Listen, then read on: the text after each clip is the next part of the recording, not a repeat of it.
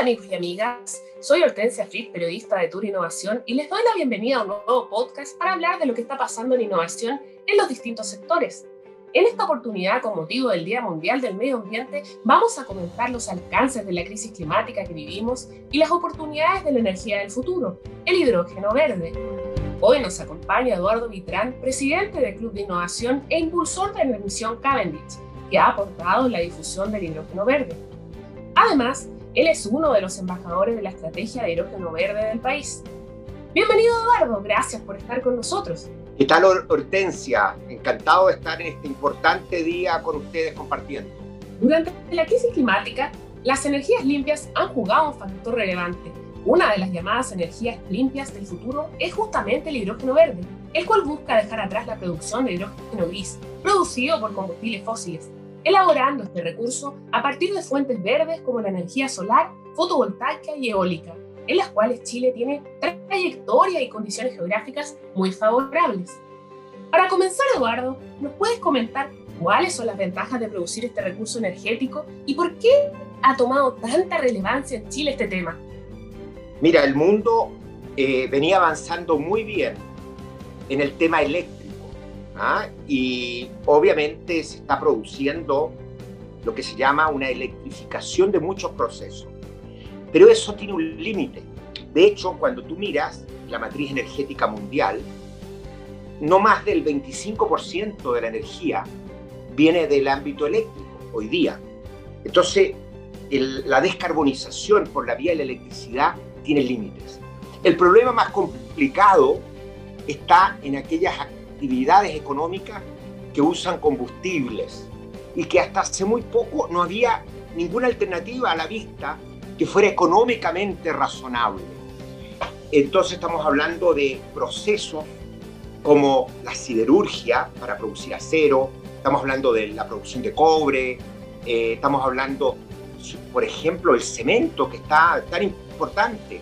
Esas son actividades muy intensivas en combustible procesos que no se pueden electrificar. Estamos hablando del transporte pesado, se habla de los autos eléctricos, pero resulta que el transporte pesado de larga distancia, los autos, los vehículos eléctricos son muy pesados, no no es una solución. Entonces, de repente, lo que ocurre es que de esto que se venía hablando hace 20 o 30 años, hay un autor famoso, sociólogo Rifkin, que tiene un libro, ¿no es cierto?, La era del hidrógeno verde, la economía del hidrógeno verde, pero en esos tiempos no era viable económicamente. ¿Qué es lo que ocurre? Caen dramáticamente los costos de energías renovables. Y Chile, en ese ámbito, es un país privilegiado. En lo solar, en el norte, en, lo eólico, en Magallanes, pero también eólico en algunos lugares de Aysén, en el Golfo de Arauco, en la zona costera de la Araucanía, entonces tenemos estas energías renovables limpias que permiten producir a través de la electrólisis hidrógeno y agua, perdón, y oxígeno.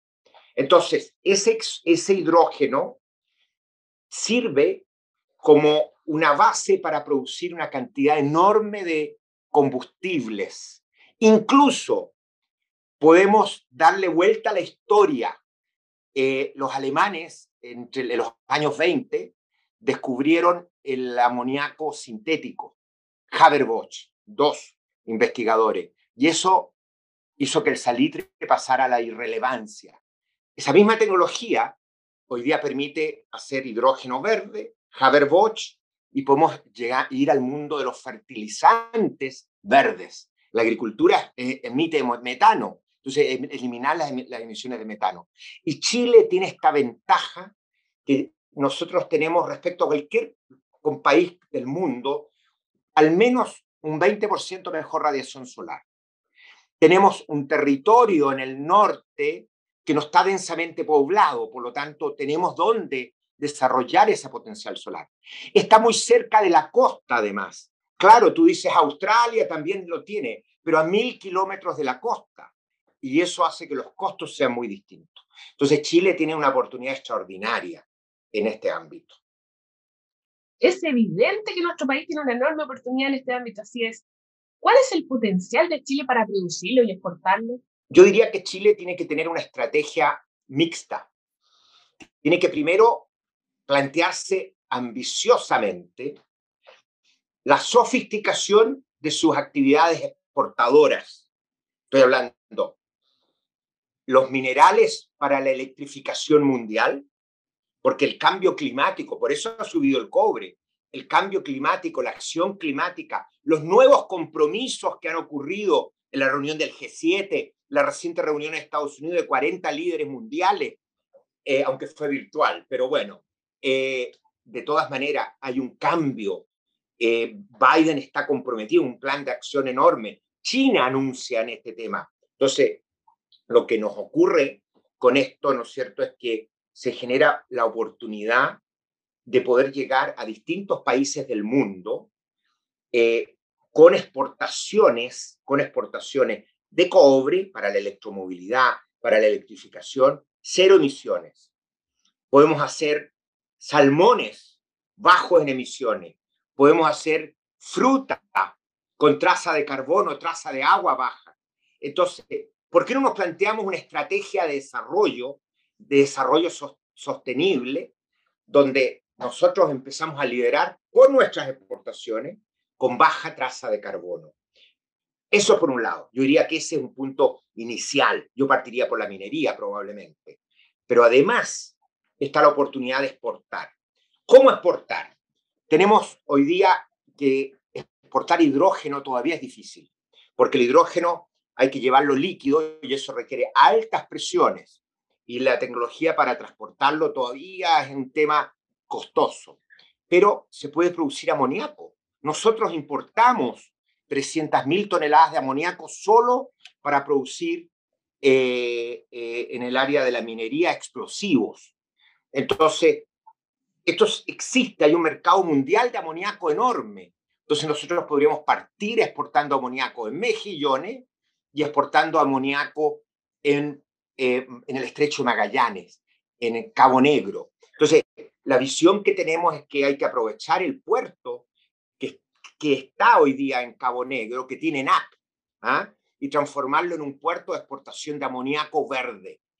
Y hay que aprovechar las capacidades y la infraestructura de importación que tenemos de amoníaco para exportar amoníaco. Y esa es la manera en que podemos llegar a los mercados mundiales. Y estamos hablando de inversiones de miles de millones de dólares en un horizonte de cuatro o cinco años. Efectivamente, como lo plantea la estrategia, si hacemos lo que corresponde, Chile puede partir exportando amoníaco, también puede exportar combustible, gasolina verde, diésel verde. ¿Cómo?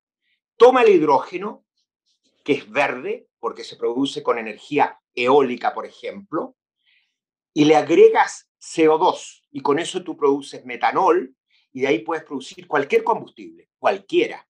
Entonces, entonces te llevas directamente al mercado de, la aviación o al mercado de, de Porsche, de los Porsche. Y digo Porsche porque Porsche está participando de un proyecto en Magallanes precisamente para producir gasolina verde, capturando CO2 del aire o de procesos industriales y juntándolo con el hidrógeno. Entonces, esa es la segunda línea de exportación.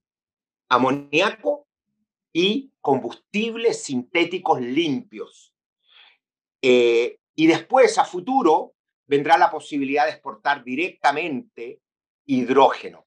Pero tenemos que trabajar ambos niveles, la, producción y el desarrollo de los casos de uso en la minería, los wellboats para la acuicultura, eh, las calderas para eh, la agroindustria, eh, y así. El sector forestal, el sector forestal usa camiones con mucho petróleo. Resulta que en el mundo, a propósito que estamos en el día, digamos, del medio ambiente, estamos también en una, en una batalla para sacar los plásticos. Los plásticos generan un daño tremendo en los océanos. Eh, y además todos los plásticos se producen con combustibles fósiles, hay emisiones. Entonces la fibra forestal tiene la gracia de que puede sustituir y en el proceso de crecimiento del bosque captura carbono. Entonces ahí también Chile es un gran país forestal. tenemos que aprovechar la constitución para crear con nuestros pueblos originarios un nuevo planteamiento ¿ah? y resolver el conflicto que tenemos en la Araucanía, el conflicto mapuche. Eh, creo que es el momento de hacerlo eh, y eso eh, permitirá, ¿no es cierto?, incorporar a todos a un desarrollo sostenible donde el hidrógeno va a tener un rol. Al conocer este completo análisis, podemos imaginar que la combinación de diversos factores nos puede llevar a una posición de liderazgo. Uno de ellos es la capacidad de producir energía fotovoltaica a precios competitivos. Ya vimos el potencial que tenemos en ese ámbito. ¿Tenemos las condiciones para que Chile sea un lugar, el lugar del mundo con el precio más económico de energía fotovoltaica e hidrógeno verde? ¿Cuáles son las brechas para lograrlo? El Chile tiene eh, efectivamente, ya les mencionaba, la mejor radiación solar del mundo, fotovoltaica. Eh, eh, pero también la tiene en eh, concentración solar de potencia. Solo para tener una idea, ¿cuál es nuestra ventaja? el DNI, digamos que es los kilowatts por metro cuadrado. Marruecos, que está desarrollando iniciativas para Europa, tiene más o menos 2.200. Australia, en el mejor de los lugares del mundo, 2.900 los países del Golfo Pérsico menos de 2.500. Y nosotros fácilmente encontramos en el desierto de Atacama muchos lugares sobre 3.500. O sea, nuestra ventaja es evidente. No obstante, hay que tener en cuenta de que la mayor parte del costo es inversión en bienes de capital. Y eso hay que financiarlo y por lo tanto el costo del financiamiento, la tasa de interés de los créditos, el premio por riesgo del país influye. Y uno empieza a preocuparse, el premio por riesgo de Chile subió 33% en el último tiempo, eh, y por lo tanto, aunque tenemos las mejores ventajas del mundo en términos naturales, al final el costo va a depender de que podamos conseguir financiamiento barato. Y por lo tanto, tenemos que ser capaces como sociedad de plantear esta visión de un país sostenible, que genere además capacidades locales, oportunidades de empleo atractivas y que le hace un regalo al mundo con materias, materiales eh, para la electromovilidad, etc., verdes. ¿No es cierto? Entonces, tratamos de crearnos un relato, un relato que, que tiene sentido para generaciones jóvenes hacia el futuro. Eh, ahora, esa ventaja que la tenemos en lo solar, también lo tenemos en lo eólico. En lo eólico, en Magallanes, por ejemplo, el factor de planta puede llegar hasta un 70%. El factor de planta es qué porcentaje del tiempo va a estar ese bien de capital produciendo. Entonces, si nosotros logramos financiamientos razonables eh, y eso no solo depende de los inversionistas, depende del riesgo país también. Eh, nosotros podemos tener eh, precios y costos muy competitivos, muy competitivos. En segundo lugar, lo que nos puede ayudar, en segundo lugar, es aprovechar infraestructuras que ya tenemos. Yo te mencionaba el caso de Mejillones, donde hay un puerto en que uno importa amoníaco, usémoslo para exportar amoníaco. Están los almacenamientos, en lo que existe de ENAP en Magallanes. Hay toda una infraestructura del petróleo. Usemos esa infraestructura para crear la carretera del amoníaco. ¿ah? Entonces, en la medida que somos capaces de actuar eh, con ese tipo de articulación, eso requiere capital social. Para innovar sistémicamente, el capital social es clave. Recordémonos de quién acaba de fallecer, Humberto Maturana. ¿ah? Maturana y Varela juntos, ¿ah? ambos fallecidos ellos crearon una, línea de pensamiento mundial sobre la importancia del capital social para que ocurran cosas en la sociedad. Y la que implica generar confianza, etc. Entonces, esos son los desafíos de estos tiempos. Eduardo, como líder de Misión Cavendish, rol que te llevó a ser nombrado embajador de la estrategia de hidrógeno verde en el área de encadenamiento económico y pymes, que busca promover la integración de empresas y capacidades locales dentro de la emergente cadena de valor del hidrógeno verde, ¿cuáles creen que son los mayores desafíos en la promoción del emprendimiento y la identificación de oportunidades? Mira, en esto hay que ser eh, bastante realista en lo siguiente. Si hablamos de proyectos de exportación, esos proyectos requieren escala, economías de escala para poder producir a, costos eh, eh, razonables. Entonces, las empresas que van a hacer esos proyectos probablemente van a tener que colocar entre deuda y capital mil millones de dólares, eh, como mínimo, para, una, para un proyecto de una escala importante en el mercado mundial. Entonces, la pregunta es, ¿dónde entra la pyme y dónde entran los proveedores locales? Bueno, ese es el tema de lo que se trata, ¿no es cierto?, es que esto no sean enclaves. Se trata de que esas iniciativas de exportación hagan un esfuerzo por generar encadenamientos, que no nos pase lo que nos ocurrió con el fotovoltaico. Yo cuando asumí la vicepresidencia ejecutiva de Corfo, me tocaba ver que los instaladores eran búlgaros o eran polacos. No había capacidad. Entonces hay que prepararse, hay que formar el capital humano a nivel técnico, a nivel de ingenieros. Entonces, de esa manera vamos generando los encadenamientos y vamos generando el impacto a nivel local. Ese es un tema clave. Misión Cavendish quiere continuar promoviendo este tipo de, elementos, de cómo, de cómo generamos, ¿no es cierto?, estos clústeres, son verdaderos clústeres regionales, instalados en los territorios, que permitan dinamizar, empresas de servicio.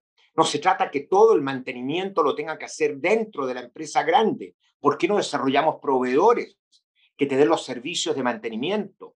Entonces, esa es la forma en que se puede abordar este tema. Ahora, respecto a los usos locales, hay una oportunidad de desarrollar proveedores. Conversábamos, por ejemplo, con una empresa que produce calderas, que es una empresa mediana, mediana grande, eh, pero mediana, yo diría, en el contexto mundial. ¿Por qué no trabajar con ellos temas de, ¿no cierto?, innovación que nos permitan generar calderas con hidrógeno. Y así hay muchísimos casos de uso. Lo que hay que hacer es eh, que el Estado apoye la innovación en casos de uso en estas industrias de exportación que hablábamos. Y ahí hay un espacio para proveedores locales, para innovadores locales, eh, eh, eh, que, van a tener una oportunidad, pero requiere que el Estado tenga una política coherente de entender que esto no es crear enclaves exportadores, sino que generar todo un impacto de desarrollo en las cadenas productivas a nivel nacional y regional. Sin duda el trabajo colaborativo es clave para avanzar más rápido y mejor. Como impulsor de Misión Cavendish, que busca identificar brechas transversales tanto en regulación y normativa, como en el capital humano necesario para desarrollar la industria del hidrógeno verde en Chile, ¿cuál es el trabajo que están desarrollando desde el Club de Innovación en conjunto con H2 Chile y cómo podemos sumarnos a esta transformación energética? Bueno, esta iniciativa que eh, lanzamos con H2 Chile y el Club de Innovación ya antes de la pandemia, un año y medio atrás, eh, que fue inaugurada por el ministro Llobet, eh, quien se ha sumado activamente y ha sido uno de los promotores más importantes del hidrógeno verde en Chile. Eh, lo, lo, que, lo que pretendía originalmente es eh, efectivamente generar un, darse cuenta de la oportunidad, pero también juntar a distintos actores en un enfoque de cuádruple hélice, es decir, empresas, academia, sociedad civil, Estado. Y eso lo hicimos a nivel nacional, pero también a nivel de tres mesorregiones. Eh, y estuvimos hasta hace poco en ese trabajo. A futuro, uno de los temas más importantes que queremos abordar es una de las preguntas que tú nos hacías. ¿Cómo eh, nos aseguramos que estos desarrollos no sean enclaves económicos? Es decir, ¿cómo nos aseguramos que esto de verdad genere encadenamientos productivos y que esos encadenamientos productivos den oportunidades de empleo atractivo y de negocios, de servicios a nivel de los territorios en que se van a desarrollar estos proyectos. Eso por una parte. Por otra parte, cómo estimular eh, y, generar una, visión sobre las oportunidades de generar eh, nuevos casos de uso en distintas industrias. Entonces, eh, lo que vamos a estar haciendo con H2 Chile y con otros actores es a nivel zonal e incluso regional, tratando de promover esta vinculación de cuádruple hélice con este doble propósito. Por una parte, los encadenamientos hacia el territorio para generar desarrollo económico y por otra parte, ampliar las oportunidades de casos de uso para que efectivamente podamos nosotros tomar un rol de innovadores tecnológicos y eventualmente empezar a quizás exportar tecnología en estos ámbitos. Ese es el rol de Cavendish, de Misión Cavendish a futuro. ¿ah? Perfecto. Claramente estamos ante un cambio que requiere una transformación en muchos niveles y es importante establecer algunas bases comunes. Hace unos días, el Banco Mundial entregó recomendaciones para construir un esquema de certificación en hidrógeno verde para Chile, que contemple distintos aspectos. ¿Cuáles son los pasos siguientes? Bueno, una de las recomendaciones del Banco eh, Mundial y que es bastante evidente es que no reinventemos la rueda, porque uno tiene que pensar, ¿no es cierto?, en cuáles son los mercados a los cuales uno quiere darle señales. Y la señal es que eh, la traza de carbono, ¿no es cierto?, de ese hidrógeno es muy baja. Entonces, lo ideal es enfocarse en el mercado que más valora eh, eh, este tipo de atributos verdes. Y el mercado que más valora estos atributos verdes hoy día es la Unión Europea. En la Unión Europea probablemente, yo diría Unión Europea, Japón, Corea, está empezando a cambiar el tema en Estados Unidos, eh, porque incluso el presidente anterior, Trump, decía que, que, el cambio climático era un invento, imagínense. Eh, eh, eh, Biden ha tomado un rol más activo. Entonces, ¿qué es lo que hay? Hay hoy día estándares que se vienen desarrollando colaborativamente en Europa. Y lo que yo recomendaría, y este es un trabajo que tiene que hacer el INN, probablemente con la asociación de H2 Chile, ¿no es cierto?, es tratar de sumarse a los estándares que están más avanzados. Existe Certify, por ejemplo, que un estándar que se ha estado trabajando en Europa. Entonces, eh, lo que hay que hacer es transferencia tecnológica, eh, transferir el know-how, llegar a los acuerdos de colaboración y que el INN adopte eh, esos estándares y que por lo tanto los certificadores puedan, ¿no es cierto?, certificar bajo la acreditación y el aseguramiento de calidad que genera el Instituto Nacional de Normas. Ese es el camino. Me gustaría ahora eh, retomar un poco de lo que mencionamos al comienzo en esta conversación. ¿Es realmente posible hablar de el hidrógeno verde como la energía del futuro y qué sectores productivos podrían usarlo y obtener mayores ventajas? ¿Dónde estarán las oportunidades?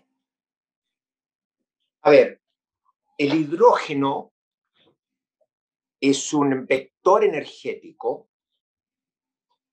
que se puede transformar en un conjunto amplio de combustibles o insumos que se pueden usar en el ámbito químico o como combustibles.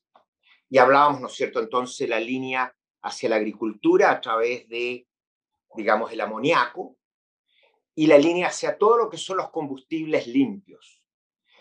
Entonces, el peso relativo que va a tener a futuro el hidrógeno verde va a depender de cuánto de la actividad económica se pueda electrificar directamente eh, y cuánto va a poder penetrar. Yo creo que va a haber un avance en la electrificación directa ¿eh? y que vamos a pasar del 25% de la energía a lo mejor al 40% de la energía. Puede ser. ¿En qué Pero el otro 60%, quizás un 10%, quizás mucho, será biomasa. Eh, y el 50%, como mínimo, va a ser combustibles verdes. Estoy hablando ya cuando 2050, ¿no es cierto? Cuando tengamos que ya ganamos la batalla y, estamos por debajo de un, grado y medio de aumento de la temperatura. Entonces, efectivamente, el hidrógeno verde va a ser la plataforma que nos va a permitir sustituir los combustibles fósiles a ese nivel. estamos hablando de todos los derivados del petróleo. Y va a ser la plataforma tecnológica, eh, el vector, que nos va a permitir cambiar la agricultura. Y entonces hoy día los fertilizantes, como les decía, emiten mucho metano. Y eso es mucho peor que el CO2, mucho peor desde el punto de vista del cambio climático. Entonces, efectivamente, eh, va a permitir el desarrollo de los combustibles del futuro y de los insumos químicos limpios del futuro. Eh, y por lo tanto estamos hablando de un mercado enorme. En consecuencia, el poder posicionarnos como país en este ámbito, dado nuestra ventaja, es una oportunidad única, impensada tan solo cinco años atrás. Sin duda estamos eh, asistiendo al nacimiento de una nueva era. Ahora, ¿dónde, dónde eh, Hortensia, eh, tú me planteabas dónde se puede usar más esto? Bueno, se va a usar en la aviación, en los barcos, en los camiones pesados de, larga distancia, se va a usar en la minería, en la siderurgia, en el cemento, en la agroindustria, en la industria de alimentos, todas aquellas industrias que requieren combustibles fósiles para su funcionamiento. Es ubicuo. Es una enorme transformación eh, muchas gracias, Eduardo, por estar con nosotros en este nuevo podcast de Tour Innovación y entregarnos tu visión y experiencia. Hoy el compromiso por construir un modelo de desarrollo sustentable está cambiando nuestra vida. Sin duda, eh, el tema es ese, es lo que tú planteas, Hortensia. El tema, el desafío es avanzar hacia un desarrollo sostenible, incluso más que sustentable. En el fondo es triple impacto. Es sustentabilidad ambiental local, no queremos zonas de sacrificio, es sustentabilidad ambiental global, cambio climático, cambio climático muy importante, acción climática, pero también es impacto social, creación de empleo, eh, disminuir la contaminación, que genera cosas tan terribles como que la gente es más vulnerable frente al COVID, por ejemplo. Nos ocurre con el black carbon, es decir, las partículas. ¿no? En la zona sur, eh, eh, en el COVID hemos visto situaciones muy complejas, en Calama, ¿no es cierto? Entonces, estas contaminaciones locales también tienen un enorme impacto en la calidad de vida de la gente. De eso se trata, de eso se trata el tiempo que estamos viviendo y ojalá nos encaminemos con el proceso constitucional a una situación en que Chile aborda el desarrollo de manera a hacerlo más sustentable, más sostenible y más inclusivo. Muchas gracias a todos los amigos y amigas que escucharon este podcast de Tu Innovación. Pronto volveremos con más temas que nos permitan conocer lo que está pasando en tecnología, energía, industrias y mucho más para avanzar hacia un mundo mejor. Gracias